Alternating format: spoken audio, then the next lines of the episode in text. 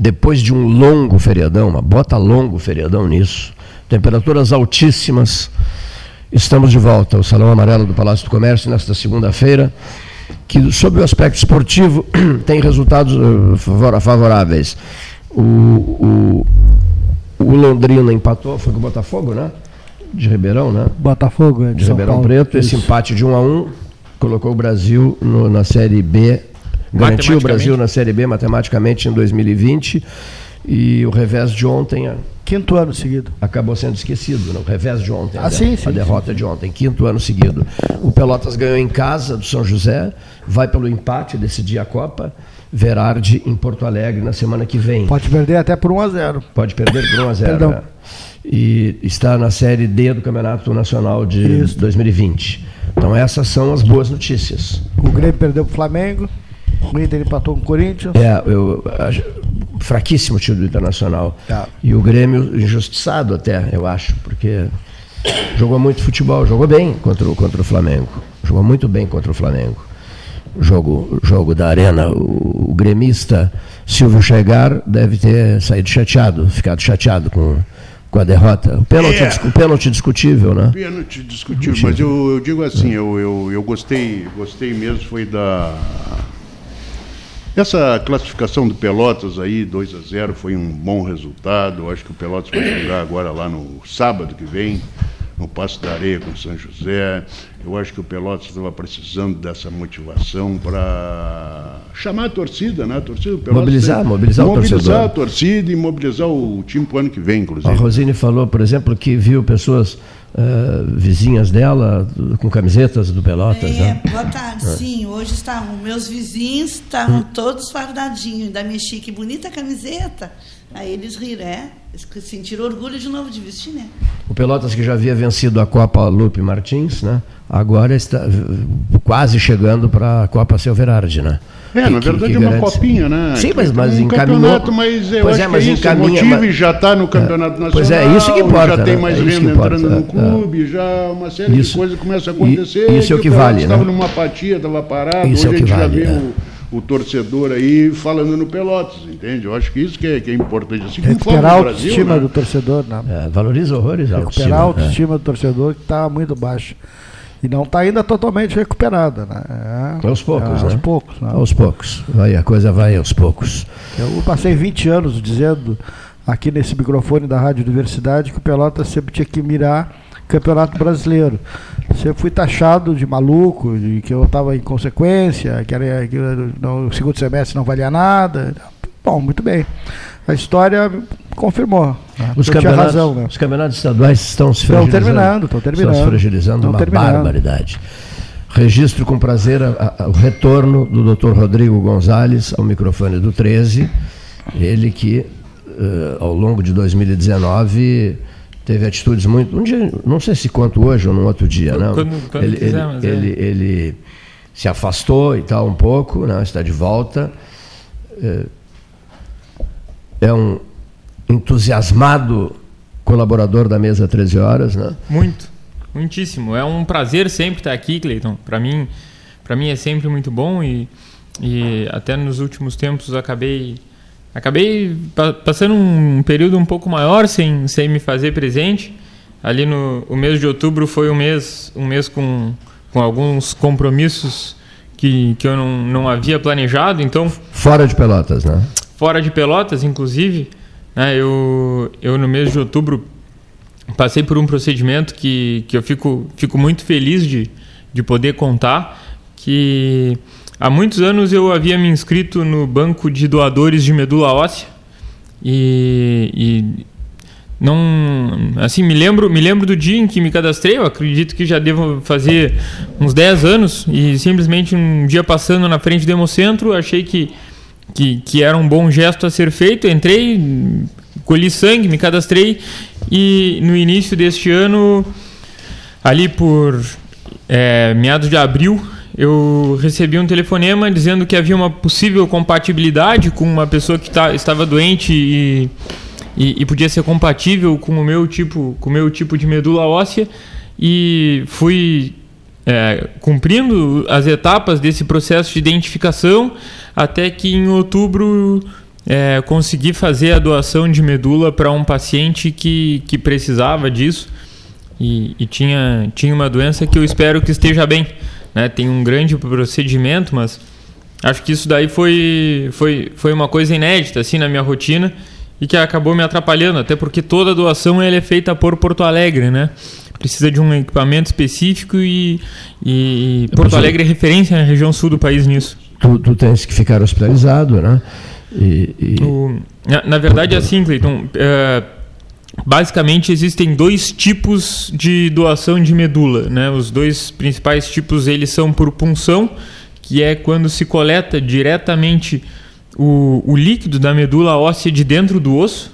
Né? Então, o paciente sofre uma sedação, vai fica hospitalizado um dia e o médico faz uma punção normalmente dos ossos da bacia, onde ele ele, através de, de, de, várias injeções, de várias agulhadas, né?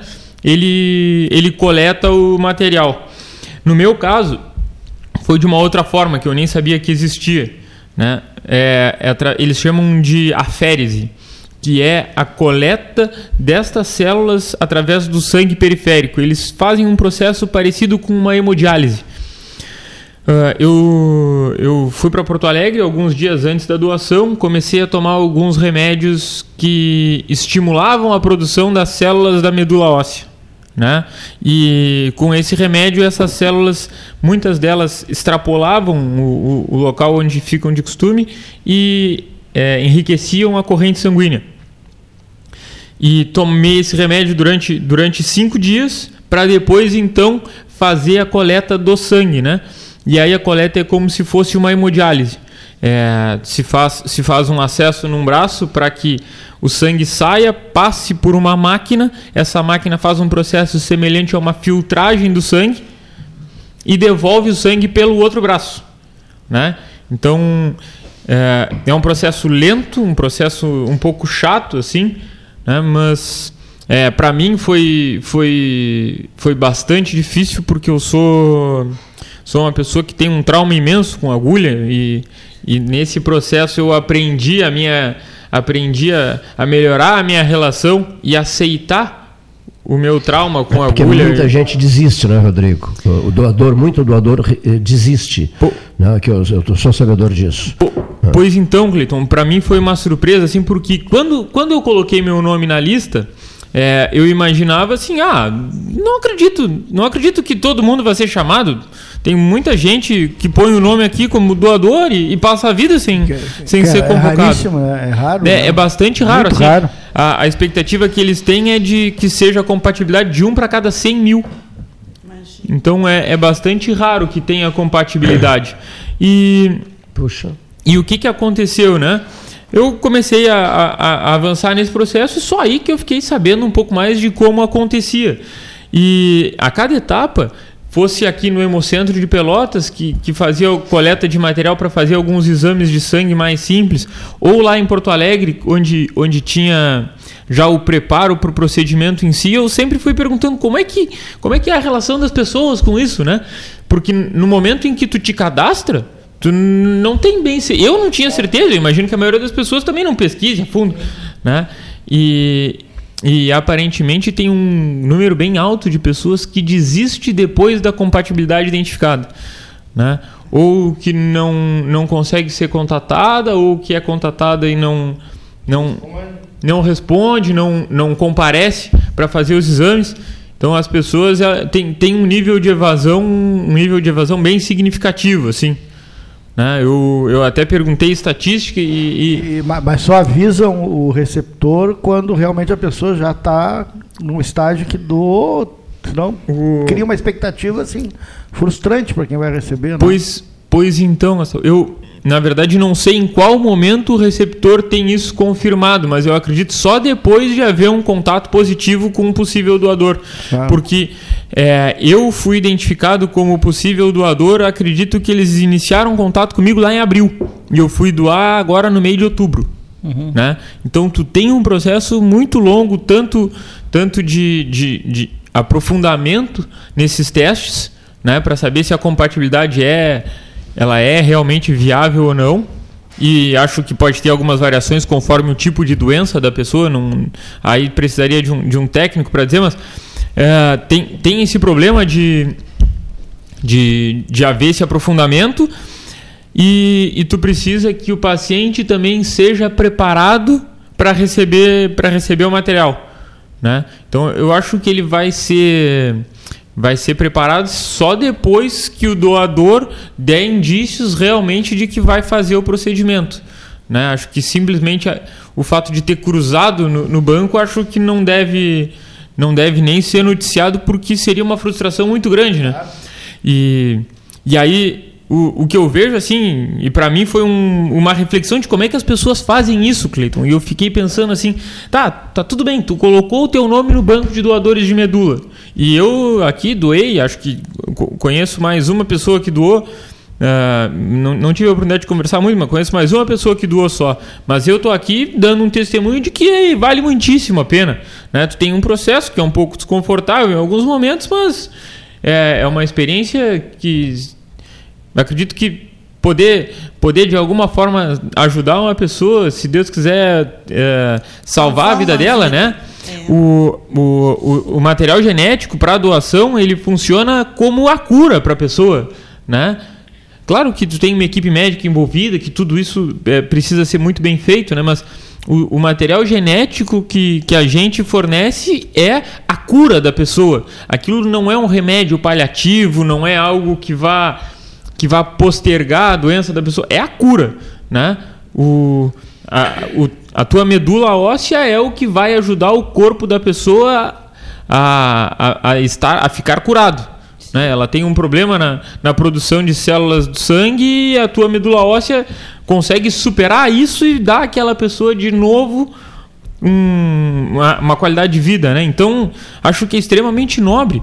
E depois de tu colocar o um nome no banco de doadores, eu acho que a qualquer momento tu pode ir lá e dizer que perdeu o interesse, mas depois de tu ter a notícia de que foi identificado uma compatibilidade e tu desistir disso, né?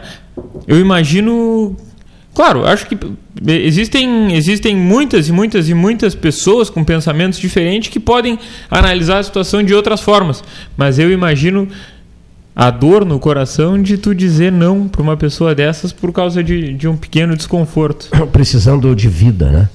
Essa outra pessoa querendo vida, né? Mas Sim. coragem, coragem do Rodrigo é, também, né? Muito bonito não é só a é. doação, como o tipo vai ali da sangue, é. doar sangue, coisa e tal. É, tem uma série de procedimentos também que ele está colocando. Na internação. tem que se submeter. É, complicados também, assim, é é um ato de, de, de, de, coragem ao mesmo tempo, né? porque ele também se submete a uma série de, de, de questões para poder contemplar o outro que está precisando, né, Cleiton? É uma doação, na verdade. Eu, sabe, sabe, eu nunca, nunca, nunca me passou pela cabeça desistir. Assim, é. acho que isso foi uma coisa que, até por isso, eu vejo que eu não fiz nada mais do que a minha obrigação, assim, como, como cidadão. Acho que, para mim, para mim, a coisa mais importante que a gente pode fazer é ajudar o outro.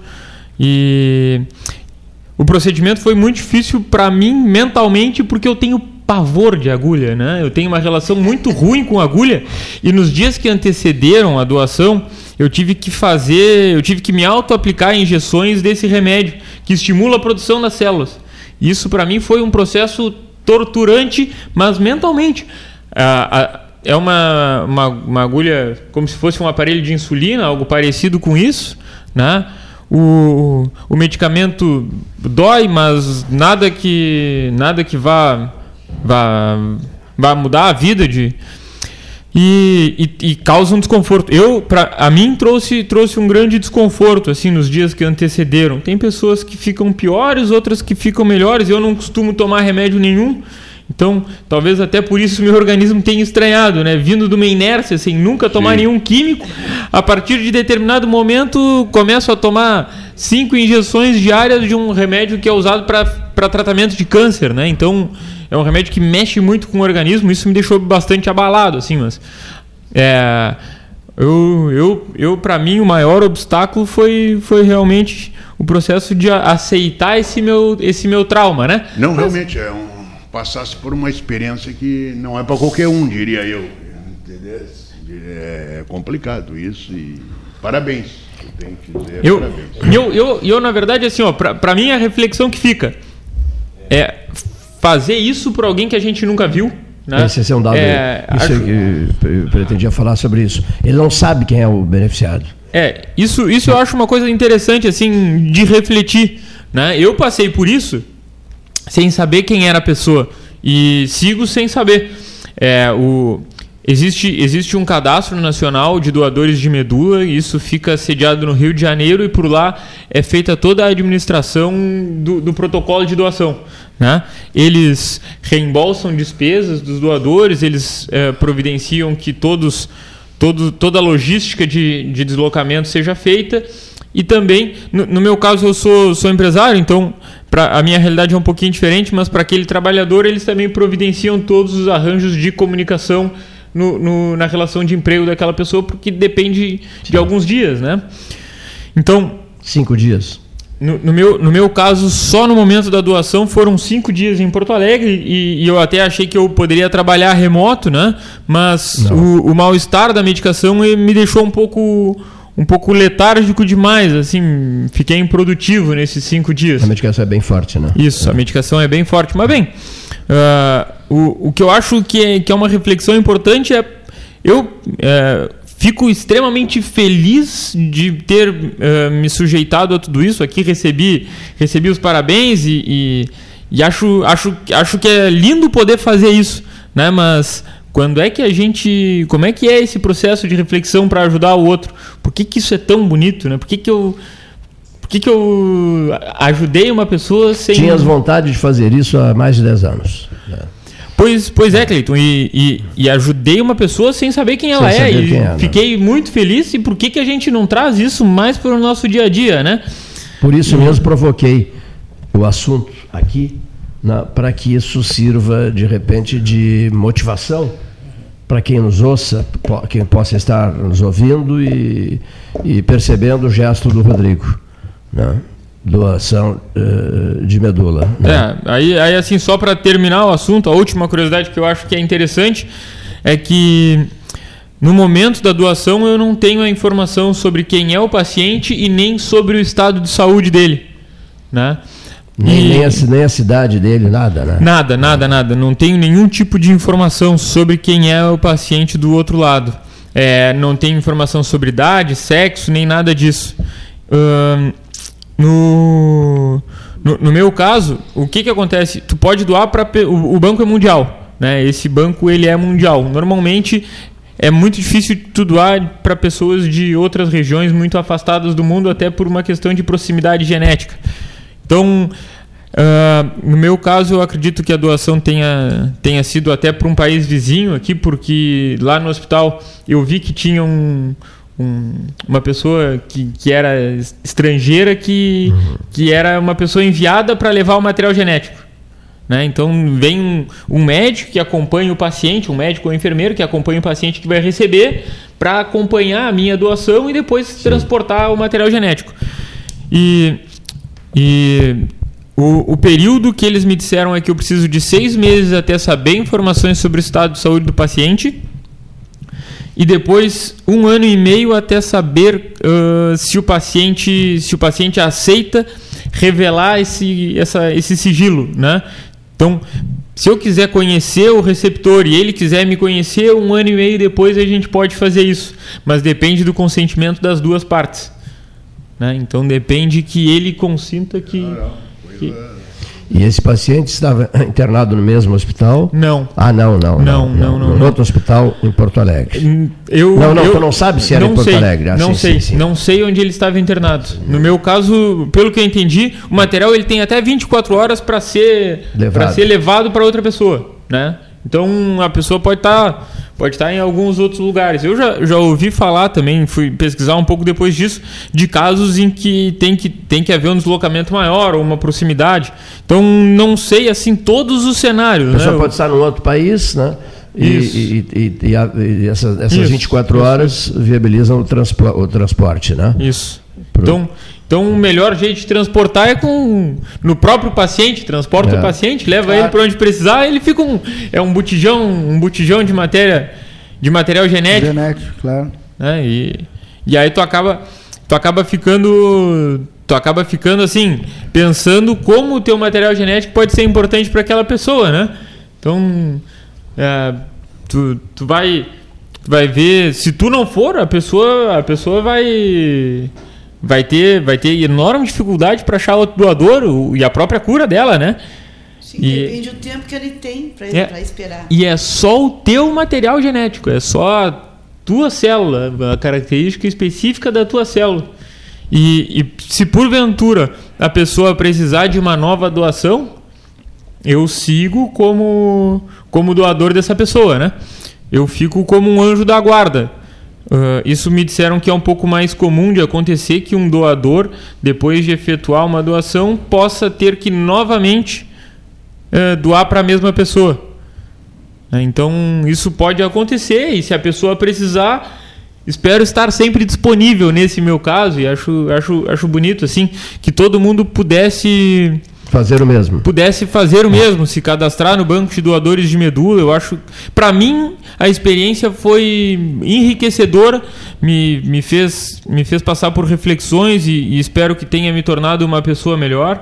E o fato de poder ajudar alguém, hum, ten- tentar salvar a vida de alguém de uma maneira positiva, eu acho que é, é, é belíssimo, assim. Então, se, se a gente conseguisse fazer com que mais pessoas colocassem seus nomes como doadores de medula, é, é, é muito nobre. E, e esse processo todo é sistema único de saúde? Como é que ele é? Ele é um. Sistema é, Único de Saúde. O, o que, que, o que, que acontece, né? Eu, eu, eu também questionei um pouco sobre isso.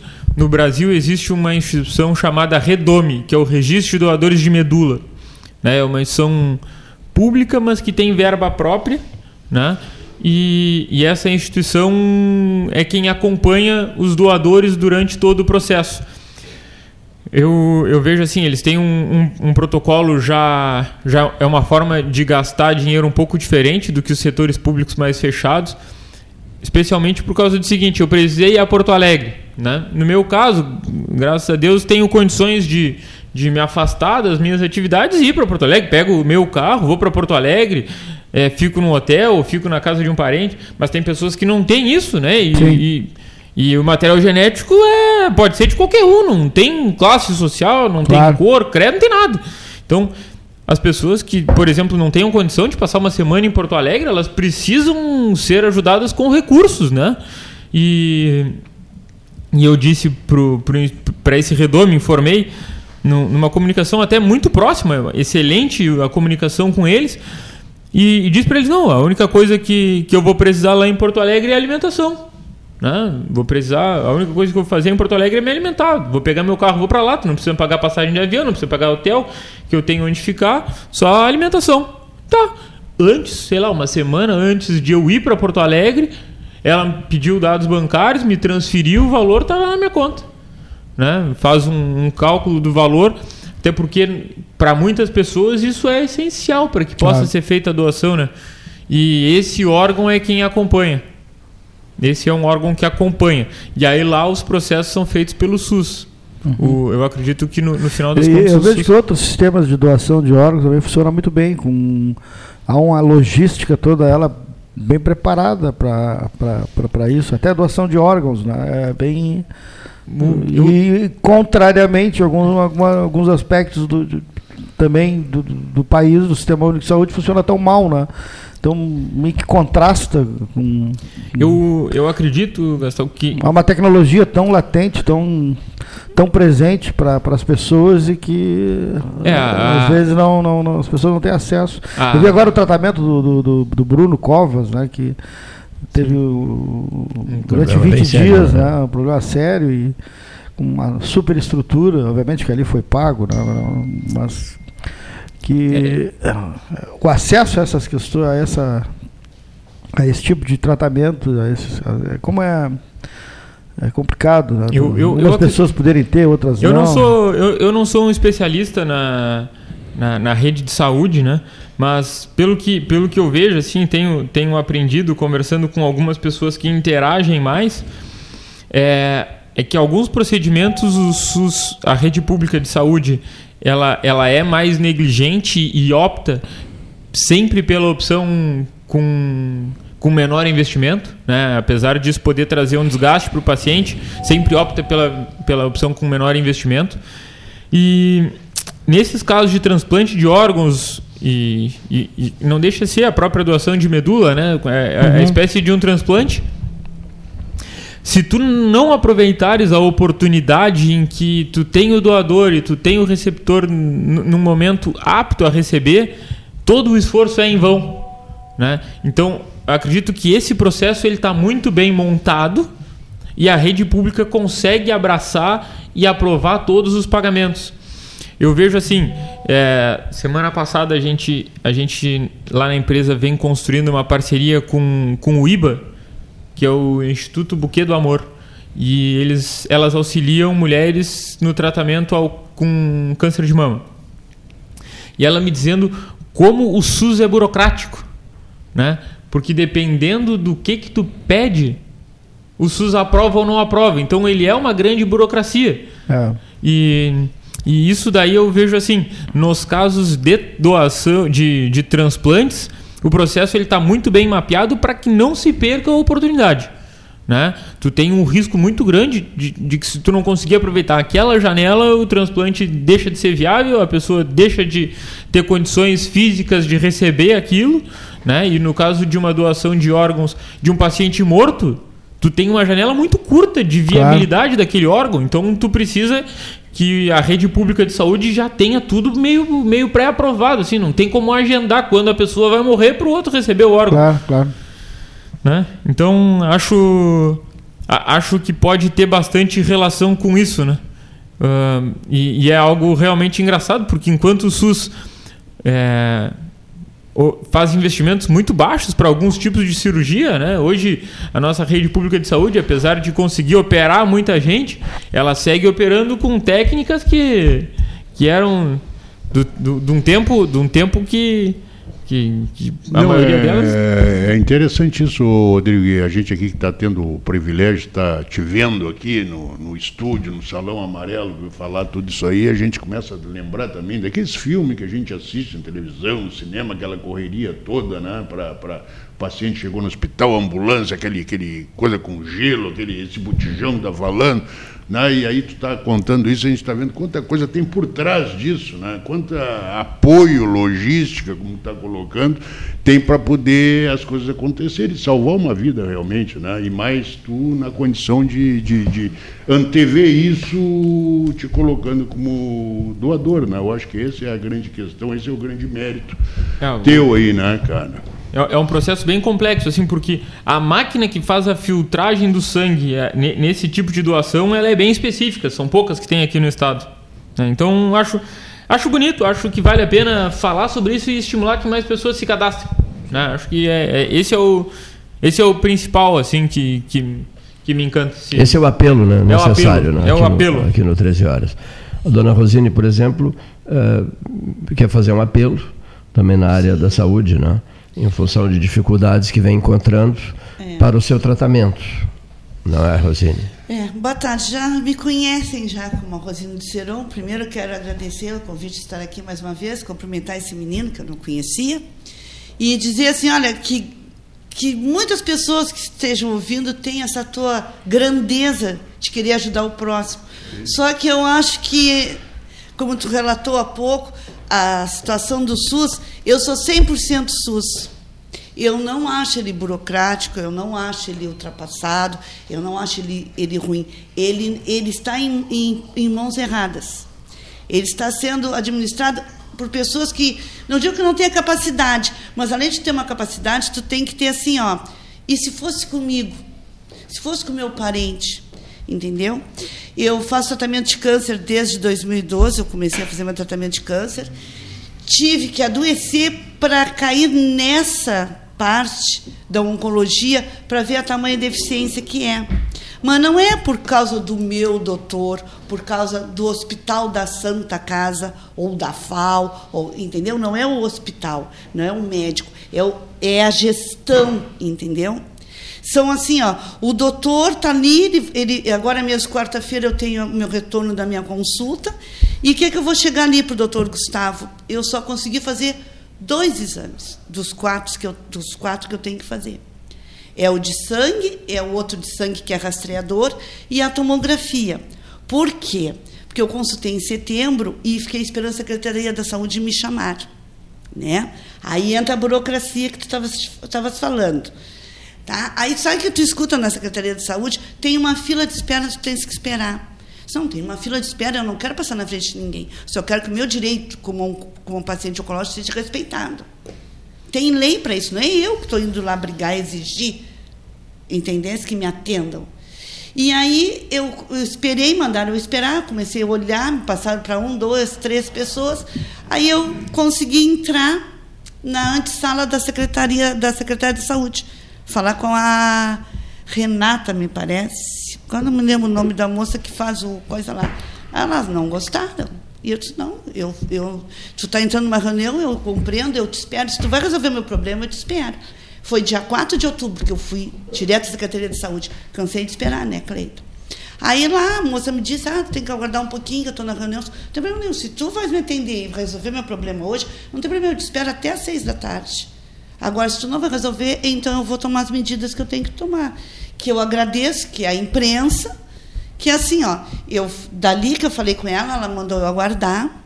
Aí me atendeu assistente social, muito boa pessoa, me, me, me, me viu no, no, computador, não, está tudo prontinho. A tua mamografia é na FAO. Eu me dirigi até a FAO, cheguei na FAO, está o, uh, o carro do mamamóvel lá, e não, está estragado. Fui na, fui na, na Santa Casa, o aparelho da mamografia também estava estragado. Disse, Bom, então vocês, já que já foi, já foi uh, atualizado, já foi dado o ok para fazer, então me passa para a faculdade de medicina, né? Também está estragado. Como que está estragado o, a parte a básica que é a mamografia para um câncer de mama que tu tem que fazer? E aí me falta a mamografia para me fazer e o ultrassom mamário, que também até agora não me chamaram. Minha consulta é quarta-feira. Mas, como eu estava te dizendo que do dia 4 que eu comecei a, a me movimentar, para minha surpresa, eu fui na Santa Casa saber da tomografia até então. Ah, também está estragado. Não, mas então, eu, o que está acontecendo? Que, como é que o pessoal da Secretaria da Saúde, a pessoa capacitada que liga para um hospital ou para a clínica, para passar aos pacientes solicitando os exames, não vai saber que o aparelho para quem ela ligou está estragado. E isso porque eu tive a, a boa vontade e a, e a garra de ir atrás. E essas pessoas que não sabem, que não, que não têm saúde, que estão mais debilitadas que eu, que não sabe, que não conseguem reagir, como é que fica o paciente? Fica Entende? Compli mais complicado ainda. Né? Sim, continua tal da roleta russa, que aquilo ali é a Secretaria e, da Saúde. E as campanhas. Que, que gente... Pois eu estou te perguntando. Eu, quero, eu fico curioso saber em relação às campanhas, porque em outubro todo o sistema de saúde do país, da cidade, todo mundo usou um, é uma, uma, uma, coisinha rosa, outubro rosa, prevenção ao câncer de mama, faça seu exame, procure o, o seu posto de saúde, procure os órgãos públicos, vá fazer o seu exame, prevenção. Agora nós somos no novembro azul, né? Isso. Agora é então estão então, fazendo as pessoas de bobo, então. Olha, a Porque a gente ajudou a divulgar, da entrevista, o pessoal foi na universidade, aqui na universidade, parece que aqui o programa não é na universidade, aqui é a universidade também. Foram na, na, na rádio universidade e ficam falando sobre. Procura, vá procurar. Propaganda enganosa, então, porque... vamos ao, ao CONAR, propaganda enganosa. Vamos supor que de 500, vamos supor. E as pessoas vão procurar e não tem. Não tem. Eu estou te dizendo que eu fui, eu fui de, de hora Mas você não dá mais ali. espaço para essa gente. Eu, secretária tem. de saúde. A secretária de saúde deu uma entrevista esses dias, não sabia nem onde era o, o, o, centro de especialidades. Ela foi falar sobre a mudança do centro de especialidades. Aí eu perguntei, mas aonde funciona? Ah, não, eu não sei onde é o centro, eu não sou de Pelotas, eu estou indo.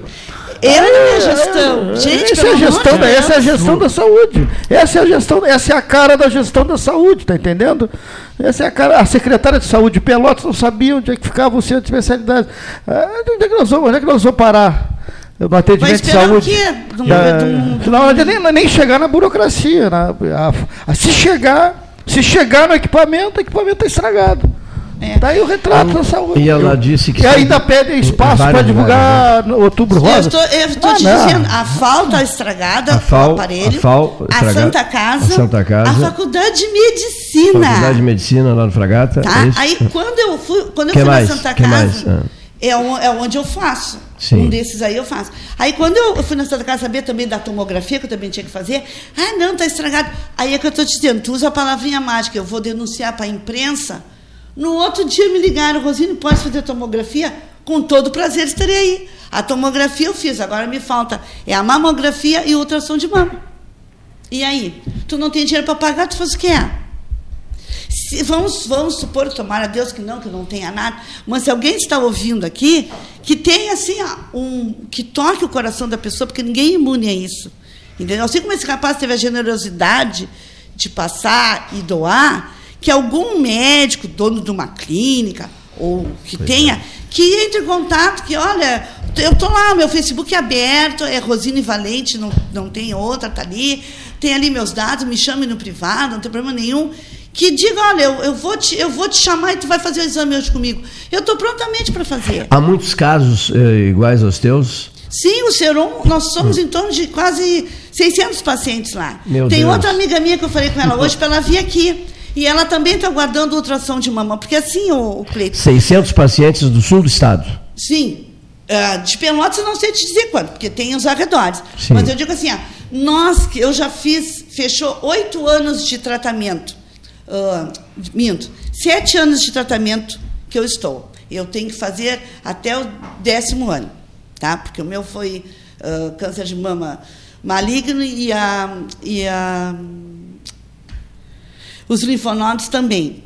Nível 3, aquela coisa toda. Então, é um tempo maior, entendeu? Que tu tem que ficar ah, cuidando, acompanhando, entendeu? A fase crítica que eu já tinha que fazer, aqueles outros, tudo, tudo.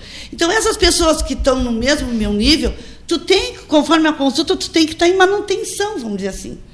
Então, o teu médico te pede, olha, vamos analisar isso, vamos analisar aquilo. Tanto é que as consultas continuam de três em três meses. Então a gente tem, como eu disse lá para eles, o nosso passaporte já foi carimbado, gente. É diferente do chegar ali, Não, e- não, entendeu? tô, tô parado. Não é querer sabe? se fazer de vítima nem nada, Uma mas pelo menos o é- mínimo que nos respeite e deixe a gente cuidar dessa doença horrorosa. Tem gente que eu já perdi pelo caminho. E não se incomodava metade do que eu me incomodo. Porque eu não brigo só por mim, eu brigo por muitas, entendeu? Então elas ficam assim, ah, Rosine, tudo bem, eu vou lá, mas até quando eu vou poder? Tu vê, todas as vezes que eu venho aqui, é um estresse, Cleito.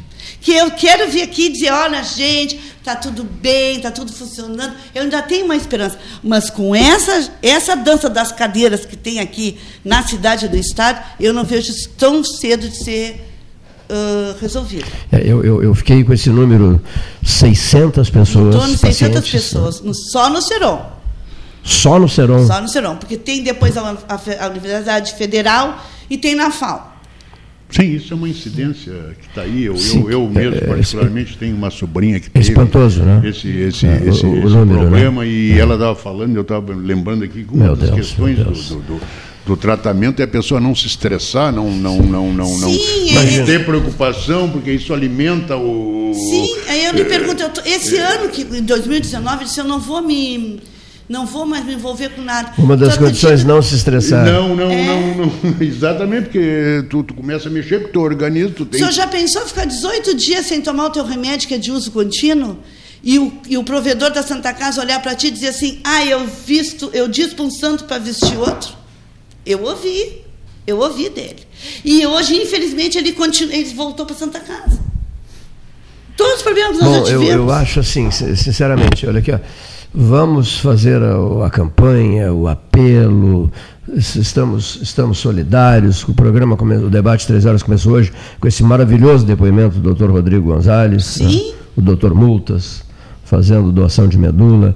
Mas eu, um pedido que eu queria fazer é: não vamos atacar pessoas. É, nominar, né? citar pessoas pelo nome e atacá-las. É um sistema que né? dá... Porque, puxa vida, eu, eu estou aqui todos os dias, estamos todos os dias aqui buscando é, ajudar, ajudar, construir, né? Eu não, eu não quero comprar briga com, com a cidade inteira, não estou aqui para isso, é melhor eu sair fora. Encerrar, encerrar as atividades, né? Então, essa é a minha preocupação.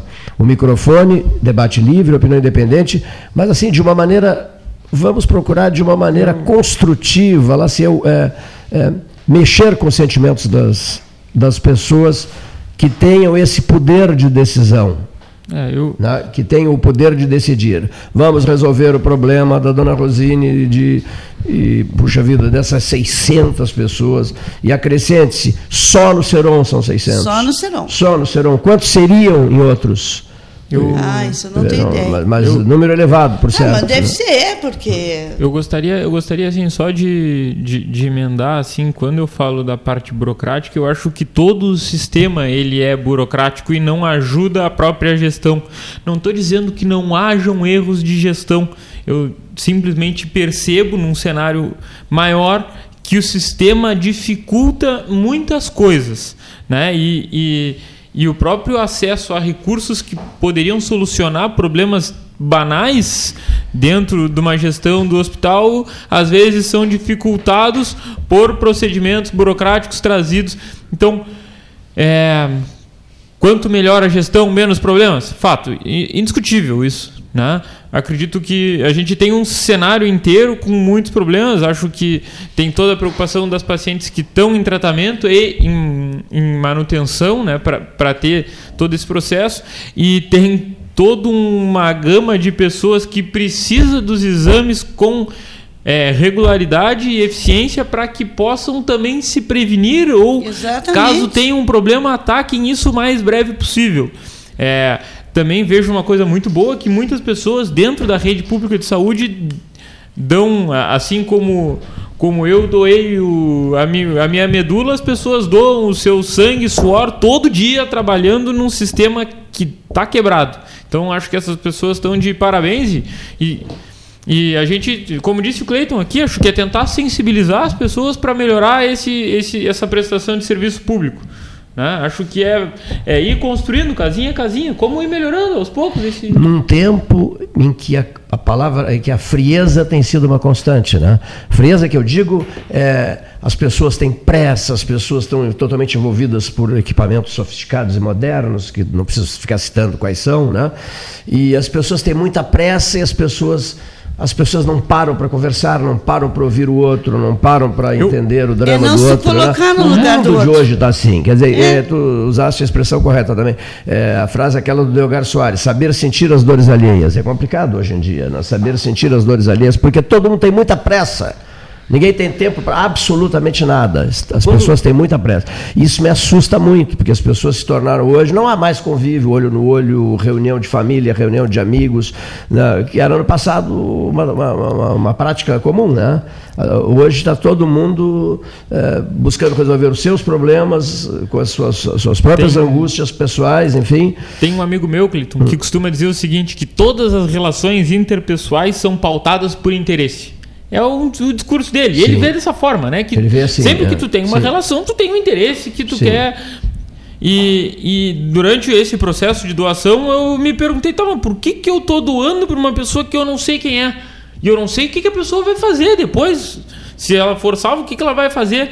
E, e amadureci essa reflexão de, de fazer uma doação sem olhar a quem. E quantas vezes eu imagino que quando tu, tu tu, tu, era, tu era jovem, isso devia ser algo que tu comumente ouvia, né? As pessoas antigas falavam isso, dai sem olhar a quem. E hoje em dia, quem é que fala isso? Ou quando que tu faz essa reflexão de numa relação entre pessoas, tu não precisar olhar para quem tu tá doando, né? Isso é, para mim foi uma reflexão importante. É, depois do teu gesto, inclusive, né? Sim. Né? Ficar avaliando esses cenários todos e nós aqui um microfone diante de nós, é preciso saber usar, saber usá-lo, né? porque ele é uma arma perigosa, é uma arma que pode construir ou destruir, enfim, e que ele pelo menos seja capaz de repassar mensagens e calar fundo na alma humana. Uh, essa mensagem, né? ser, ser alcançada, ser absorvida, né? Ser, ser, ser percebida né, por quem está ouvindo. Também não adianta nada o microfone ligado se o dedo desliga o aparelho de rádio. Né? Ah, tem uns microfones diante de ti, que, que, importante isso e tal, poderão dizer para qualquer um de nós. Não, tanta, tanta importância, eh, é muito importante sim, mas também o outro pode desligar e não querer ouvir, né? Sim, ou então, aquele... ou, ou ouvir, ou ouvir e passar batido, quer dizer conversa, ou fazer ouvidos de mercador, passar batido, não, não levar o assunto a sério, né? Isso me angustia bastante no mundo de hoje. Sim. Acontece e, que no... E, e, e, uma coisa que também paradoxal assim, no mundo de hoje nunca se teve tanta facilidade para comunicar coisas. Não. Né? E, Nunca. E tanta Digitando, falando, digitando, lá sei eu, uh, uh, passando áudios por, por WhatsApp. Nunca se teve tanta, tanta facilidade de atingir tantas pessoas num só instante e mensagem essa que é universal, que, que ela, ela, não, ela, não, se limita a, a, a, ao país, no caso, né? nós aqui, uma rádio do Rio Grande do Sul, de Pelotas, do Rio Grande do Sul, não, ela, ela tem alcance global. Né? Nunca se teve tanta facilidade, parece que numa hora dessas, em que essas, essas facilidades todas são oferecidas às pessoas, há o ouvido que não quer ouvir. Né? Se tem ouvidos né? que não querem ouvir. Ouvidos que não querem ouvir. Ou até ouvem, mas fica por isso. Ouvem e passa batido. Né? Ah, não, não, é comigo, não tá então. Vendo, tu tem, é. se, se, tem uma capacidade muito grande de comunicação hoje em dia, né? é. né? as, as, as, tecnologias vieram para isso. E, e aí eu, eu, gosto, de, gosto de lembrar do, do, do fato do acesso à informação. Né? O que eles dizem é que o presidente dos Estados Unidos, na década de 80, ele tem o mesmo, tinha o mesmo acesso à informação que qualquer pessoa tem hoje com o smartphone. Então, o volume de coisas que a gente pode consultar todo, a todo instante é absurdo. É, é, absurdo, é assustador. É assustador. assustador né? não, não, não, se tem tempo para isso. O, né? Cleiton, para tu ter ideia, se tu fostes ler todo o conteúdo que tem disponível na internet, um cara fez uma Sim. conta, tu tem um professor da USP fez uma conta e disse que tu levaria hoje, né? Na, na verdade a pesquisa dele é de 2014 ou 2015 as, ele estimou o número de páginas, o número de palavras e disse que tu levaria em torno de 200 milhões de anos para ler todo o conteúdo que está disponível na internet. Hoje. Isso em 2015, né? E a cada vez se gera conteúdo mais rápido, mais rápido, mais rápido, mais rápido. Tá. Você tem mais de um bilhão de sites na internet sejamos, Sejamos mais modestos. O que está disponível, por exemplo, no WhatsApp né? Só, só, no volume de grupos já é impossível é, é, acompanhar. Em primeiro lugar, eu acho mortal essa história de grupos, não gosto. acho terrível. Né? Bom, é, os grupos de WhatsApp. Agora, só no WhatsApp, o que está disponível, você não faz mais nada, não, fa, não fará mais nada a não ser ficar pendurado num telefone celular. Ah, esfriando, né? porque ali você não vai conseguir né? interagir com cada um, dos que te procuram, dos que te acessam, etc, etc, dos que te enviam vídeos até interessantíssimos, né? vídeos sobre saúde. Outro dia recebi um muito interessante, né? que reforça aquela a tese, aquela ideia, aquela de que uh, o ovo, a banana e a maçã são fundamentais para a saúde humana, né? É, muito, muito, interessante o videozinho. Não só para dar um exemplo entre Sim. milhares e milhares e milhares eu, e milhares. Não, né? tem muita coisa boa. Pois mas é, mas a pessoa não tem tempo, né? A pessoa eu, não tem tempo. Então as pessoas estão esfriando porque elas estão presas à máquina, né? Presas à tecnologia, recebendo e repassando, recebendo e repassando, recebendo e repassando, recebendo e repassando, ad eterno. É. Noite e dia, recebendo, repassando, recebendo, repassando. Sim, mas para aí. E não, eles não sentam para conversar? Não sentam para conversar, para tomar um mate, para trocar uma ideia, para aprofundar um assunto? Né? É, são perguntas que ficam, né? E mesmo é, tomar uma decisão, né? E mesmo tomar uma decisão, exatamente. Que é o que é isso, é, eu acho que tomar a decisão. Que eu tava, é, é. a pessoa está tão distraída agora que chega uma hora a pessoa tem que decidir alguma coisa na vida, no seu serviço, na, na, na, sua, na sua gestão, que ele é responsável, né? o cara fica, né, vamos dizer, alienado naquilo ali o tempo inteiro, o tempo inteiro, vamos dizer assim. Como, como se é? os problemas inexistissem. Inexistissem, Só que eles o estão papel ali. está na frente dele, mas ele nem sabe o que está no papel, porque ele está no outro, ele está em outra situação. Só que eles, os problemas, estão entrando na fila. Exatamente. Na fila, né? E esperando a, a então, vez deles. é aquilo, a, a vida real. No sentido de que é sejam diferente. solucionados. Funciona às vezes como a senhora está colocando, num telefonema. A vida real funciona, é que, cara, vai lá e abre a porta porque é para abrir. Sim. É, é nesse sentido É. que eu vejo a coisa acontecer, entendeu? Cleiton, eu, eu tenho que me ausentar um pouco antes do final do programa, mas eu gostaria de dar um recado eh, informativo, né? Porque acho que as pessoas podem fazer bom uso dessas informações e não sei se isso já foi discutido aqui no programa, mas semana passada semana passada foi houve um decreto que encerrou o, o seguro DPVAT, né? Não sei se Isso. isso já foi discutido aqui, mas Não falamos aqui sobre isso Acho, já. É. acho, que é, acho que é uma informação importante. A partir do ano que vem não haverá mais o seguro DPVAT. Não é nem o fato que ele deixará de ser obrigatório, ele simplesmente deixará de existir. Né? Ele deixa de ser uma exigência na renovação do documento do veículo e Vai ser só o seguro. Seguro esse, esse que se faz. eh, Privado. eh, Só o seguro privado, Só né? privado. Só, só o seguro privado. E- mas esse seguro privado ele não indeniza no caso de acidente, como era o DPVAT. Né? O DPVAT mirava uma fatia de, de, de, uma renda, de uma renda mais baixa, onde numa situação de vulnerabilidade causada por um acidente de trânsito tivesse um suporte. é, um, um suporte, um aporte financeiro para que para conseguisse superar essa dificuldade. O seguro DPVAT foi encerrado, né? E essa está sendo uma discussão alvo de, de, de, de críticas e elogios. É uma né? briga política, né? Que É, o tem- dono da tem- seguradora é o do cara É, do PSL, o do- presidente. o, do- do- o dono de 1%, no, o, o de 1% público, né? O- Que todos podem ver, É. 1% da seguradora era do Bivar. do Bivar, É, que quanto por seria cento? uma retaliação do presidente com o Bivar. É, né? então, então, assim, muito É, bem. quem paga é o seguro, povo. O seguro foi encerrado. Vamos discutir se é uma coisa boa, se é uma coisa ruim. O governo deu uma justificativa que não que não não agradou a todos, né? Porque ele falou que a principal justificativa seria o número de fraudes. E aí muita gente disse que o correto seria combater a fraude e não extinguir o seguro. É, por um outro lado, muitas pessoas também dizem que o seguro DPVAT tinha uma péssima relação custo-benefício. Era um seguro caro que retornava em muito pouco valor para os motoristas acidentados. Mas, de qualquer maneira, trazia um- um- uma segurança a mais para as pessoas num momento de vulnerabilidade. O que, que cabe aqui a nós informar, pelo menos a mim, como, como, como mensageiro, como técnico disso daí, é que o seguro foi extinto. A partir do ano que vem, no momento de renovar o documento do veículo, vai se ter uma taxa a menos. Né? É, se as pessoas vão optar por fazer seguros privados que cubram isso, aí são decisões particulares, mas de qualquer forma é uma decisão, é, é um, uma mudança bastante significativa que vai diminuir o investimento do, do, do motorista com, com o Estado. O, a outra informação que eu acho extremamente relevante ser passada, Cleiton, é que é, há um tempo atrás houve um, um, um grande, uma grande movimentação acima, acerca de uma decisão do presidente Bolsonaro, novamente, em que ele, através de decreto, decidiu que suspenderia o uso dos radares em rodovias federais.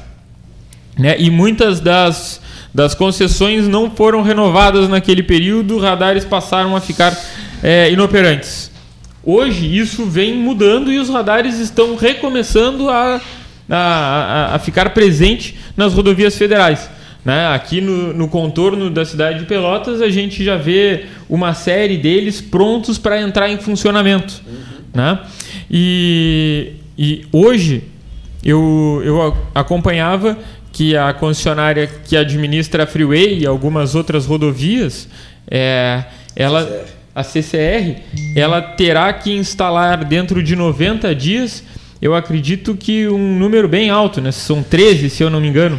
É, são oito num trecho e mais cinco no outro. Não sabemos exato qual é o ponto, mas é, vai até Torres ali. Isso, são 13 radares nas rodovias federais. Então, acredito que vale a pena, né? Eu, eu trabalho com multa, mas o meu grande, meu grande objetivo, o maior sucesso é que as pessoas que contam comigo não sejam multadas, né? É, é a melhor solução para uma multa é tu não ser multado. Então, alertando, os radares estão voltando a estar presentes nas rodovias federais. Isso não está sendo divulgado nas capas dos jornais, mas de qualquer forma o motorista precisa saber. Né? Acho que é super importante estar, estar cuidando desses detalhes. Muito né? bem. Doutor Rodrigo Gonzalez, no estúdio do 13, um depoimento importantíssimo aqui no dia de hoje, né? realmente muito importante, que sirva de motivação para outras pessoas, né? que venham a se tornar doadores de medula. Ele é um doador de medula e ficou em Porto Alegre durante mais de uma semana né, fazendo, essa, fazendo essa doação. É, frequente o Refúgio Açaí, o novo endereço de Pelotas, na Andrade Neves com o Major Cícero, quase, quase com o Major Cícero. Ali está o melhor açaí do Brasil, mais tapioca, creme francês, fondue, com os melhores complementos. Super endereço do açaí em Pelotas, Refúgio Açaí, Andrade Neves, quase, quase com o Major Cícero. A linha Zezé, produtos Zezé em todas as mesas, inclusive na sala da presidência da Associação Comercial de Pelotas, né? que, que, aquele pacotinho pequeno, que praticidade, né? A gente vai tomar um cafezinho, né, presidente Mauro Bom? Vai tomar um cafezinho e o biscoitinho Zezé junto, né? Vem o pacotinho do biscoitinho Zezé. É verdade. Facilita, né? Facilita. Só o cafezinho também já não, não, não, não é uma boa. Né? Principalmente quando alguém sai do 13 às 15 horas sem almoço. Isso mesmo. Foi o que aconteceu comigo. Ficamos conversando, conversando, e cafezinho e biscoitinho Zezé. Cafezinho, Precisa do biscoitinho, biscoitinho Zezé, Zezé para se manter de pé. Um delicioso biscoitinho Zezé para ficar para se, se, manter, manter de pé. Está é, tá muito bom. Senhores, é, uh, o, vocês da Associação Comercial têm uma, uma palestra para o dia 21, né? O pessoal da, da CMPC, não é isso? Isso. Celulose Rio Grandense. Isso todos os eventos. Será aqui no, será aqui no, aqui no salão? No, no salão. salão. O salão tem ficado sempre superlotado. Né? Graças e a Deus. Houve situações nas quais foi preciso sair daqui, né? Sim, a gente fez dois eventos é. É, que não, não comportou pelo tamanho e a quantidade de pessoas que quiseram nos, nos prestigiar. A gente precisou é, utilizar, e aí fica já o nosso agradecimento à parceria espetacular da diretoria do Clube Brilhante, que nós fomos fazer os eventos lá, justamente porque é, nós não tínhamos condições de abraçar um número aí de 200, 300 pessoas aqui é, no nosso salão não comporta tanta gente para que pudéssemos oferecer um evento com a qualidade que as pessoas merecem. Obviamente, quem paga o ingresso quer, no mínimo, um ambiente agradável, um ambiente espaçoso, né? sem o tradicional fila, empurra, empurra, enfim, essas coisas Sim. que podem acontecer devido a um acúmulo de gente. Então, prazer estar aqui no 13, prazer estar aqui falar com seus ouvintes, Cleito, e dizer que nós temos dois eventos desses, até posso citar quais foram, o almoço com Está na Hora do Governador, né, nós tínhamos pouco mais de 300 pessoas, não foi possível fazer aqui local, e é, o jantar dos homenageados, é uma parceria muito bacana que fizemos e queremos continuar fazendo com, o CDL, com a CDL né? onde também com quase 250 pessoas não teria como colocar aqui, né? E até pensamos em fazer na Fena Doce, mas como está em obras lá, obras para melhoria, assim como o nosso centro de Pelotas está sempre em obra para melhoria, né? A gente espera que agora, quando as obras ficarem prontas no, no Afena Doce, nos nossos centros de eventos, possamos de repente organizar o jantar o ano que vem lá na parceria CP-CDL com o maior carinho e maior orgulho para todos nós. Mas neste momento, não tínhamos condições de comportar a quantidade de pessoas aqui e também a condição, pelo fato de termos obras lá de adequação ao nosso centro de eventos, nós optamos mais uma vez, e mais uma vez somos muito bem atendidos e agraciados pela diretoria do Clube Brilhante. Aqui nós temos é, sido sempre muito bem Uma excelente atendido. parceria com o Clube Brilhante. Né? Excelente né? parceria, um e, clube aí também com mais de 100 anos é, na cidade. É verdade, é. né? Tem uma história na cidade também, mais de 100 anos, com quase 5 mil associados. Uma loucura. Né? E ninguém é sócio de nada à toa. Se, se as pessoas são sócios lá é porque tem serviços de qualidade porque prestam, oferecem, seja para idosos, para crianças, seja natação, piscina, esporte. Ou seja, o clube oferece condições de as pessoas é, é, serem sócio lá. Vale a pena pagar a mensalidade na relação benefício-custo. É isso que estavam falando agora há pouco aqui é na verdade, questão dos. É. Hoje em dia, tudo é uma relação benefício-custo, quase tudo, né? Então, é, é muito legal. Mas agora, Cleito, né? É, nós temos os últimos dois, está na hora, né? Está na hora. De 2019. De 2019.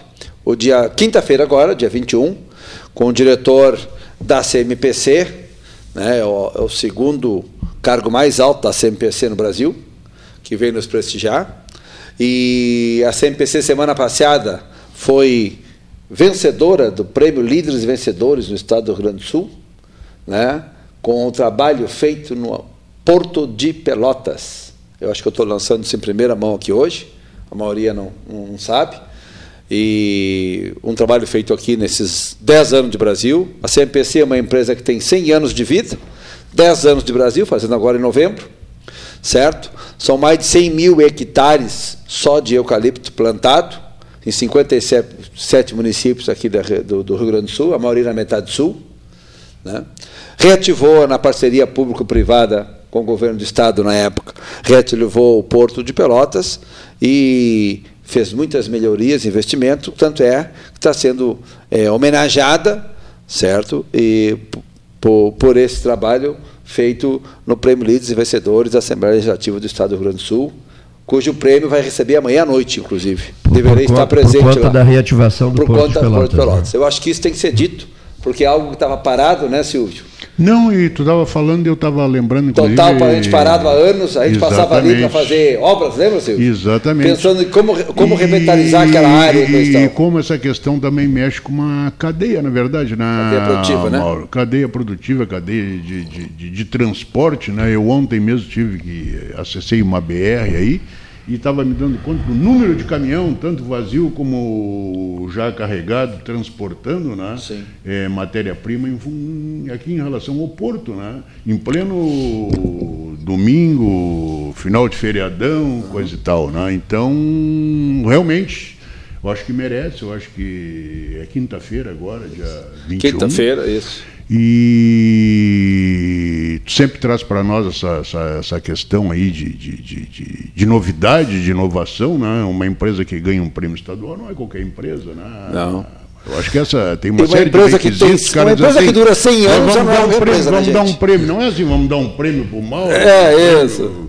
Né? Tem, Ei, Silvio, uma empresa que dura 100 anos não é qualquer empresa, né? Não, 100 anos de vida, presente em 50 países, 10 anos no Brasil tem todo um, um know-how, né? tem todo tem um história, né? conhecimento, né? tem toda uma história, né, cara? Isso. Então, é isso. Eu acho que a associação comercial, na verdade, também fica de parabéns no Não. sentido de trazer né, esse tipo de gente para cá, né?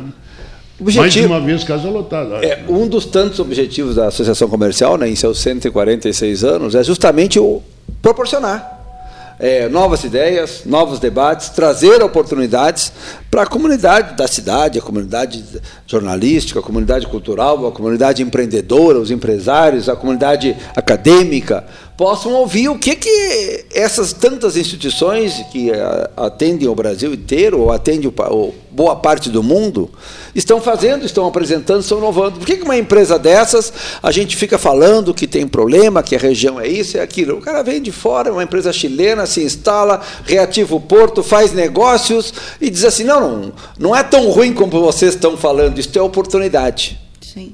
Eu acho que é dessa forma, Silvio, que a gente tem que ver oportunidade. Não, eu, eu acho que tu falasse uma coisinha antes ali, que, que é o que eu fiquei aqui dando uma meditada, que é questão Sim. de ouvir, né? Eu acho que pelo menos. Conhecer. Conhecer, exatamente. Colocar, ouvir, ver. E aí para poder argumentar ou contra-argumentar em função do que foi uhum. colocado, né? Porque senão a gente já cria um pré-conceito, vamos Sim. dizer assim, sem saber sem conhecer, né? exatamente né? o que, que acontece e o que, que envolve na realidade é, no sentido de desenvolvimento, né? de, de, de, produção, de emprego, essa coisa essa toda. Fomos aí. muito bem recebidos na visita que fizemos lá. O diretor Daniel Ramos, diretor institucional da CMPC no Brasil, é que vai estar conosco no Tá Na Hora, dia 21.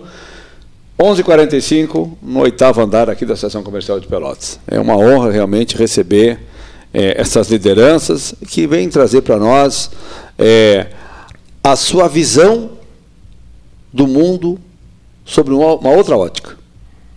Quem está presente em 50 países, com certeza tem uma visão muito mais abrangente que a nossa, que a minha, para enxergar Sim.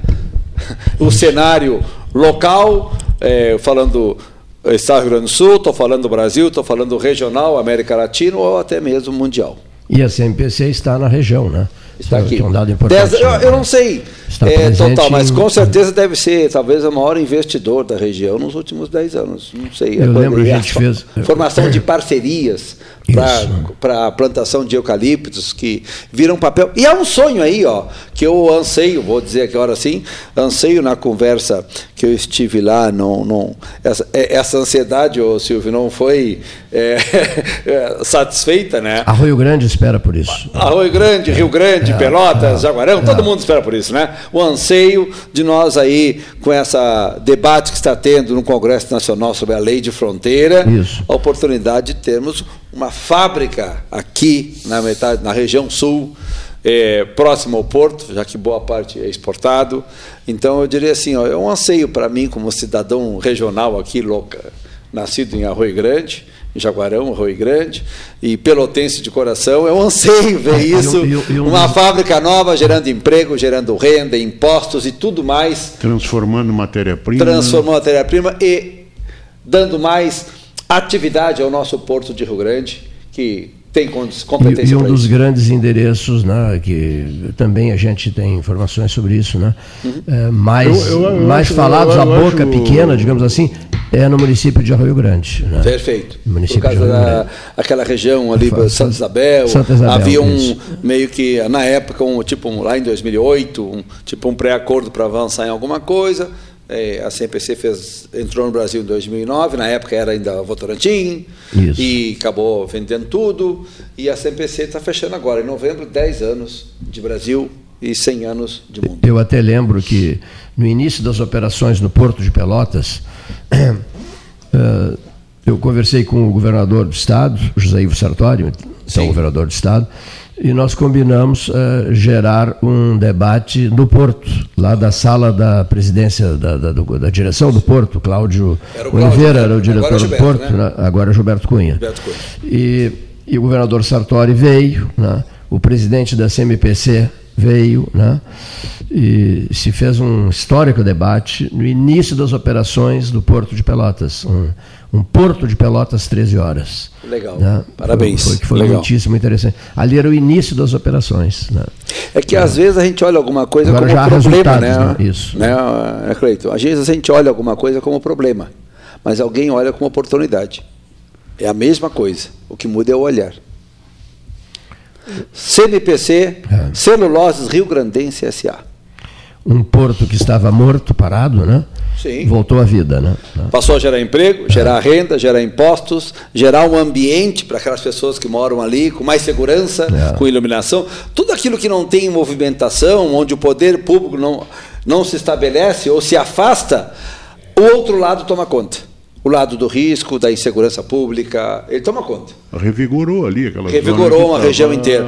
Este, na realidade, com outros investimentos da própria universidade. Primeiro própria... foi a universidade. É um conjunto de coisas, né? Construção civil. Primeiro foi o FIPEL, depois agora o Porto, o ativação porto, do Porto. Esse né? tipo de coisa, né? Que é. dá uma nova vida, né? Cria outros caminhos de segurança, como está colocando o Mauro aqui. Que é o endereço, que é o endereço, e o endereço das origens, né? Das origens, né? O endereço das origens. Das origens, exatamente, onde tudo se a, formou. A pergunta que a gente fez para eles e, e, e, que ele vai nos responder aqui é qual é o modelo de governança da CMPC? Como é que, é? que essa empresa se organiza para fazer a gestão num universo enorme, o mundo, e com parcerias locais? É, é, é, é, sempre um questionamento. Né? Eu que tive a oportunidade de trabalhar numa empresa grande, que tem um modelo de governança enorme, mas não era uma empresa mundial, uma empresa brasileira, essa é uma empresa mundial. Eu fico pensando, né, qual é o modelo de governança, de estruturação, que faz com que eu tenha a certeza que eu estou em 50 países do mundo, mas em, em cada lugar está funcionando de acordo com o modelo que eu preparei, que eu educo, que eu formo as pessoas, que eu formo equipe. É um exercício, eu imagino que deve ser um exercício espetacular. Né? Foi a pergunta que, que e, e nós fizemos na visita lá, que nos receberam muito bem e de pronto aceitaram o nosso convite, estamos aí. Então, eu acho que CMPC, Celulose, Celulose Rio Grandense SA, vai estar conosco dia 21 na Associação Comercial de Pelotas, dizendo o que fez nesses 10 anos, do prêmio que recebe amanhã, que saiu semana passada, por coincidência, olha, foi, não para quando foi feito o convite, não tinha nem noção tinha. que eles estariam em algum prêmio há um mês atrás, né? E também os próximos passos. Quais são os projetos da CMPC para os próximos cinco anos na região? E essa questão da gestão que tu estava colocando. E a questão da gestão. Como é que eu organizo isso? Olha, a gente administrar uma casa, uma pequena loja que... é complexo. Como é que eu organizo isso para estar em 50 países do mundo e ter certeza que em cada lugar funciona? É, é, é um exercício que eu acho que deve ser um exercício de liderança espetacular. Ah, é. Eu imagino que deve ser um exercício. E registre-se a presença da Sagres Logística também aqui sim, em Pelotas, sim. Né? É, é, eles, eles sempre trabalham com é, parceiros, né? Com o Marcos Fonseca, o grande Marcos eles Fonseca. Eles trabalham sempre com parceiros. Um filho de Rio Grande, mas que vive em Pelotas. E, apaixonado por Pelotas, e tem um ritmo de trabalho também fortíssimo, né? A Sagres não está presente só em Pelotas, está presente em vários portos. Vários portos. Né, do sul do Brasil, né? Hum. O empresário Marcos Fonseca, de Rio Grande. Na realidade, hoje, nunca se fez, ninguém fez nada sozinho, né? E houve alguns modelos no mundo, sempre de gestão de várias organizações e até de países, onde se impunham condições, onde o homem vencia pela força. Isso foram, assim, diversos impérios brutais, como do, Alexandre, de Roma, é, prussiano, enfim, ou impérios econômicos né, pela imposição hegemônica da, da, Inglaterra, da França, da Alemanha sobre a África, por exemplo, dos americanos sobre parte do mundo, enfim, e impérios políticos sobre a imposição de ideias, como tivemos aí vários modelos no mundo, o mais famoso e mais forte foi a União Soviética. Só que hoje não é mais assim. E como é que se constrói uma governança? Uma pergunta que eu acho que. Bem interessante. Para a gente fica, pensar. Né? Como é que se constrói isso sem a imposição que outrora era feito de uma forma. Eu tinha o poder e eu tinha a força. Né? Hoje não é mais assim. É. A gente está vendo qual é o Chile. A gente está vendo que só a força não resolve. Precisa algo mais. O Brasil passou por isso recentemente. O Chile passa agora o mesmo que o Brasil passou em junho de 2013, do, onde só eu ter institucionalizado o poder e a força não resolve. As pessoas, de algum momento, acabam se revoltando, se questionando e gerando conflitos e desgastes para todo mundo. Isso não é bom para ninguém. Mas, às vezes, é necessário para evoluirmos. Muito é o Mauro Bom, presidente da Associação Comercial, eu estava aí amigo da gente aí de muitos anos, eu estava eu pensando, estava falando, eu acho que uma Desde empresa... Desde o tempo que nós vendíamos apartamento do par. É, é verdade. eu eu eu eu estava pensando o seguinte, né, Mauro, uma empresa dessa ele só pode estar tá interagindo também de alguma forma culturalmente com essas localidades, né? Porque não tem como tu Que é o que eles chamam de formação de parcerias. É isso. Porque eles têm que aproveitar a cultura local porque senão tu não tem como te mover como. Né? Então não é uma coisa assim que eu estava imaginando, assim, por exemplo, estava falando isso que me interessou, de repente quinta-feira venho aí assistir o, o, a palestra, que, que essa coisa, tu não pode dar uma ordem lá em cima, ó, lá em Pelotas, lá vai, vai ser tudo Sei, igual. Lá não, na não é Itália é tem uma fábrica em tal não lugar é igual. também. O objetivo é aquele, mas aqui é, tem que acontecer diferente que acontece em outro lugar, porque aqui é diferente, lá é diferente. Eu acho que é isso que entra nessa Sim. questão que tu falou do, do mundo hoje, dessa diversidade que está aí, né, Gary? Se tu não adaptar a, a, a, os teus conceitos à diversidade, tu não trabalha, tu não fala com mais ninguém, tu não recebe mais ninguém, eu... não interage com mais ninguém, tu não respeita mais é... ninguém, esse tipo de coisa. Né? Uhum. O que eu sei dizer é que eles plantam mais de 100 mil hectares, e eu ouvi de um gerente deles numa conversa lá, que eles têm condições de comprar mais outros 100 mil ou formar parcerias para plantar no Rio Grande do Sul. É, e a expectativa regional. 100 mil hectares é bem mais que um terreno lá de casa, né? É. Volta-se para essa fábrica na região de Arroio Grande. Pô, esse é um sonho. É, é um, é um sonho para todos nós. É, é um... Não é um sonho para Pelotas, é para todos nós. Seria a presença da CMPC aqui na região, né? Presencialmente, diariamente. É, é verdade. A estrutura, Produzir, a estrutura gerar de, emprego, gerar impostos e exportar. A estrutura de Guaíba é gigantesca, né? Espetacular. Gigantesca. É, um, é quase uma cidade. É, é exatamente. É uma cidade. É.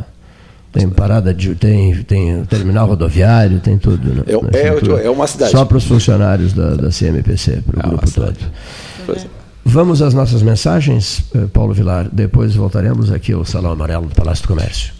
Associação Comercial de Pelotas é um dos órgãos mais antigos do país, sempre em defesa da classe empresarial, com uma história marcada pela transparência e pelo compromisso com seus associados. Faça parte do nosso quadro de sócios. A ACP está localizada no edifício Palácio do Comércio, Rua 7 de Setembro 274, telefone 3028 1541, com o ramal 200.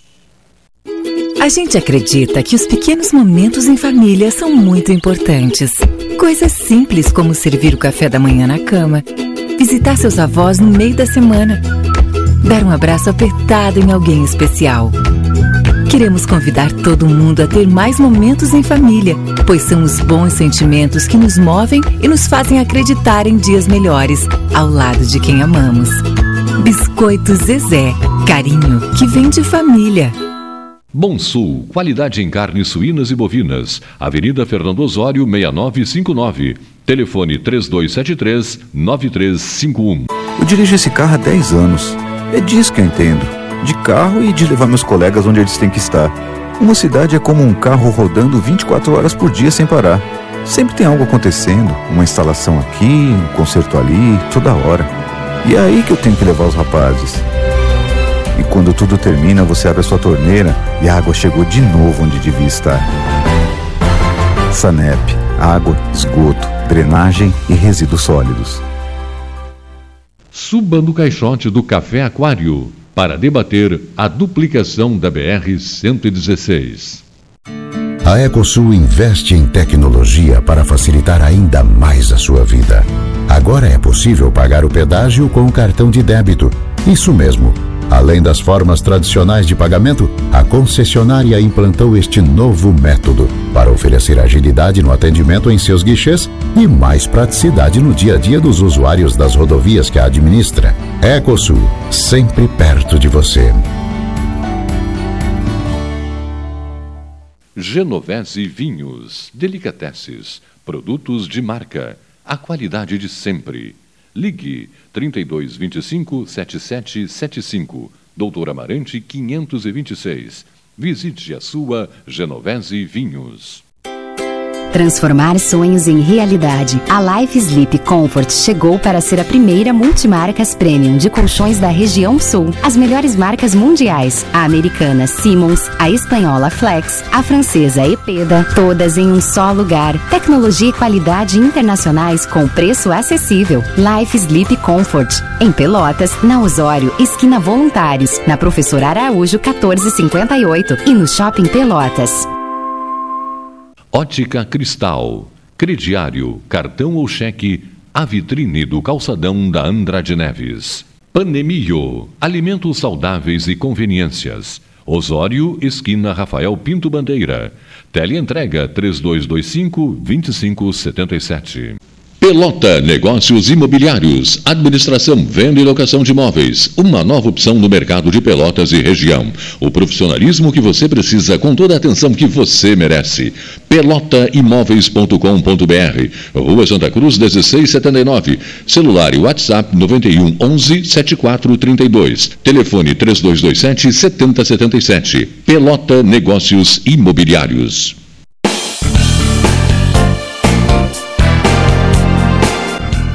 Faça o seu certificado digital e ganhe mais agilidade nos seus processos. A certificação digital é a sua identidade eletrônica que garante a segurança de suas informações em operações realizadas pela internet. Tem validade jurídica igual ao CPF e CNPJ. 1. Um, certificação digital. Anchieta, esquina Neto. Agende seu horário 33250811 ou pelo WhatsApp 981 18 0080. Deixe seus dias mais doces. Conheça o novo pão de mel Zezé. Combinação de puro mel em uma massa suave e fofinha, com uma extraordinária cobertura de chocolate ao leite. A companhia perfeita para um saboroso café. Ideal para dividir com os amigos, com a família e com quem você ama. Todo mundo vai adorar. Experimente o novo pão de mel. Deliciosamente incomparável e irresistível. Biscoito Zezé. Carinho que vem de família. Unimed Pelotas. O melhor plano de saúde, com urgência e emergência 24 horas.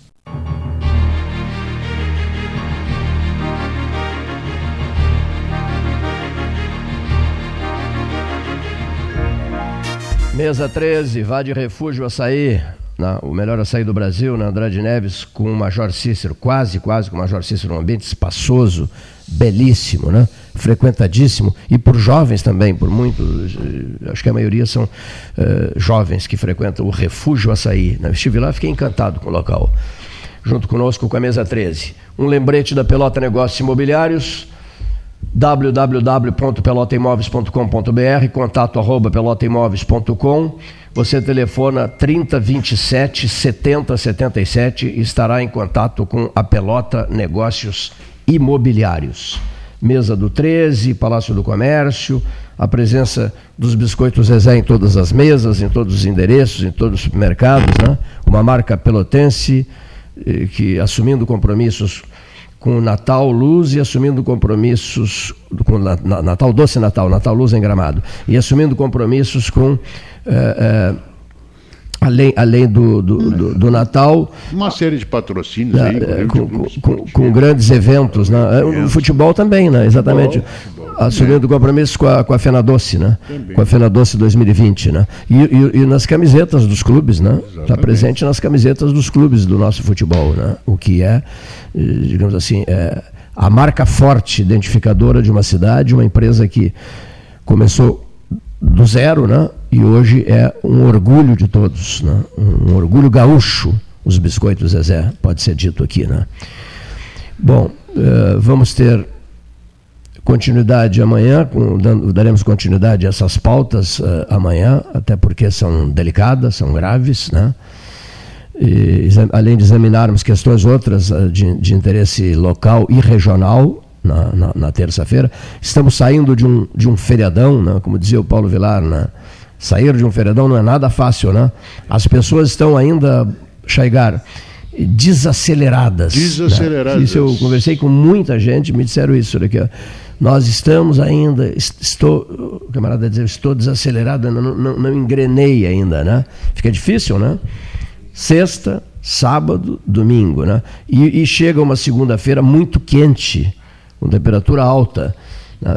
o que ainda aqueles que têm mexe mais ainda, mexe né? muito, e, 28 e, graus estava marcando é. hoje, né, Cleiton? Mas tu falasse uma coisa certa, depois num feriadão desse, eu acho que o 13 horas abriu hoje falando dessa questão da saúde, uma questão importante. É, foi um né? programa voltado para a saúde, né? Rodrigo aí, é. eu acho que Rodrigo. Né? Eu acho que é inesquecível o que ele disse é. aí. É, né? Eu falei, a gente aqui vendo ele dizer isso aí, eu acho que ele passou realmente por uma experiência pessoal, só ele, né? Isso aí é uma coisa que é só ele, né? Ele falando, a gente está vendo ali no semblante que realmente né, não é só ali e fazer uma doação, tem toda uma questão por trás que, que, é. que, que, que que pesa, né? A senhora está colocando uma série de questões aí relativas a, questão de mulher, de mama, coisa que a gente também fica pensando. Nós estamos conversando aqui no intervalo sobre isso. Né? O número, 600 pessoas. 600, né? só num local. Só num local. Né? Então, Carente, é grande coisa, né? Dependendo de, de, de, de atendimento. Né? É grande pessoas, a né? gente né? não tem muita. muita uh, que alguém escute, entendeu? O teu socorro chega, como disse o Cleiton, tem ouvidos que não querem ouvir, são microfones são desligados, entendesse? E aí a gente fica à mercê, porque, sabe, é uma situação bem delicada, é uma doença horrível, é uma luta diária, como eu digo. E se tu não tem o básico para te continuar combatendo, pelo amor de Deus, então, sabe? E eu acho que tu vai lá, é como eu estava dizendo, não é nomear nomes, brigar com A ou B, Cleide, se, se quando eu não vou para cima e eu não ameaço trazer na imprensa, a coisa não flui. Tu queres ver, depois eu vou conversar contigo, talvez mais tarde, hoje ou amanhã, que alguém já tenha ligado, Rosine, vem fazer teu exame. Porque, infelizmente, é assim, tu tem que brigar para tu conseguir. E é uma coisa assim, desgastante que faz mal isso aí para mim. E é um direito que a gente tem, tu não tem que estar tá mendigando o direito que tu tens. É vida. Entendeu? Eu tenho que fazer esse rastreamento para saber como é que está. Entendeu? Eu ainda sou, ainda que parto para a briga. E eu te pergunto isso, e as pessoas que estão atrás? Não tem, pessoas que moram no interior, tu acha que vão vir aqui, vão estar tá discutindo? Sabe? Aí tu vê tantas coisas assim que, sabe? Uma propaganda, mega evento, uma coisa. Pô, como é que aquele prefeito lá de Colatina, lá, cara tira daqui, dali, consegue fazer alguma coisa? Então, se um consegue, todos os outros prefeitos de todas as outras cidades podem conseguir também, dos outros estados, entendeu? É se colocar na na situação do outro, entendeu? É enxergar, é te doar um pouquinho. Desce, apaga uma luzinha de estrela assim. Alô, eu cheguei aqui, que agora ano que vem vem eleições e nós pacientes oncológicos, se Deus quiser, a gente vai estar vivo e vamos saber votar. A pessoa vai aprender a botar seu voto, porque a gente vota também, Cleito. A gente não serve mais, por exemplo, um paciente oncológico, há uma tristeza que eu carrego, eu não posso doar sangue, eu não posso doar nem o tecido da pele, eu não posso deixar um órgão, por exemplo, um, um fígado, os olhos, alguma coisa. A gente não, não, a gente é detonado geral, entendeu? Então, assim, pô, a pessoa se coloca na, na, na, na, situação da gente. Eu sou paciente, mas eu sou paciente, mas tem alguém que me ama. Eu tenho uma filha que depende de mim. Eu tenho meu marido, eu tenho minhas irmãs, eu tenho meus amigos, sabe? Então, assim, mais respeito com a gente sabe? O mínimo que a gente quer é fazer um exame, pelo amor de Deus, é fazer um exame para ver como é que está a situação. Eu não estou pedindo nada, não estou pedindo uma cirurgia, uma plástica. Não, um básico é um exame, entendeu? Se no básico tu não pode fazer, o que, que tu vai esperar daqui para frente, então? Pois é, me lembrei do Zé Emílio Araújo, reitor do UFPEL, eh, de 1981 até mil, não, 82, 84. A frase famosa dele era: jacaré que não esperneia vira bolsa de madame. Ah, com certeza. Muito bem, olha aqui, ó, agradecido a todos que aqui estiveram. Né? E 13 horas desta segunda-feira, dia 18 de novembro de 2019, está sendo concluído. Uma boa tarde a todos, gratíssimo e até amanhã.